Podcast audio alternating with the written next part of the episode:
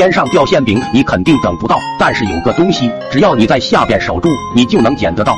小时候特别喜欢砸毛利包，弄毛利包是个技术活，这玩意儿一个不留神就扎人。一天下午，我缠着我爷，让他带我去敲毛利，刚好铁锤张桂花也跟着。我爷让我找根长周杆子，带着我们一起来到地里。我爷站上边敲，我们就在下边等。一周杆子下去，毛利包哗哗往下掉。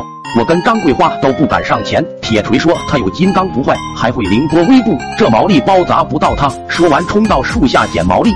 我爷越敲越快，毛利包也越来越多。看铁锤在树下窜来窜去，厉害的很。估计是我爷敲累了，停下来。我跟张桂花也去捡，怎地？我爷又是一棍子，还好我跑得快。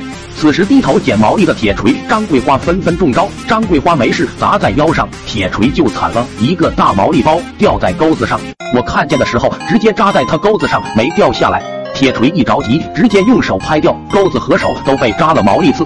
第二天上学，铁锤坐立难安，唯唯诺诺的跟我说，让我帮忙给他钩子上的刺挑一下，还带了家里的绣花针。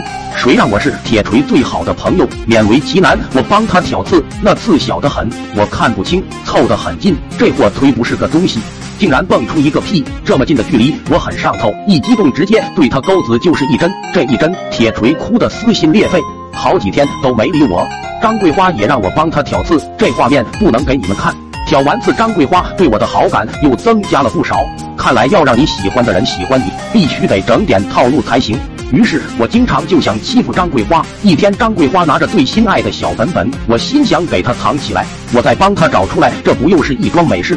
拿来张桂花的小本本，好奇心驱使我打开看，原来是张桂花的日记本。看完，我觉得我不会再爱了。张桂花日记里说最讨厌我，一气之下，我把张桂花的日记本丢进了茅斯。还直截了当告诉他，他的心爱小本本我丢进茅斯，有本事自己去捞。张桂花直接发火，给我的脸挖了个稀巴烂。张桂花一定是老天派来收拾我的。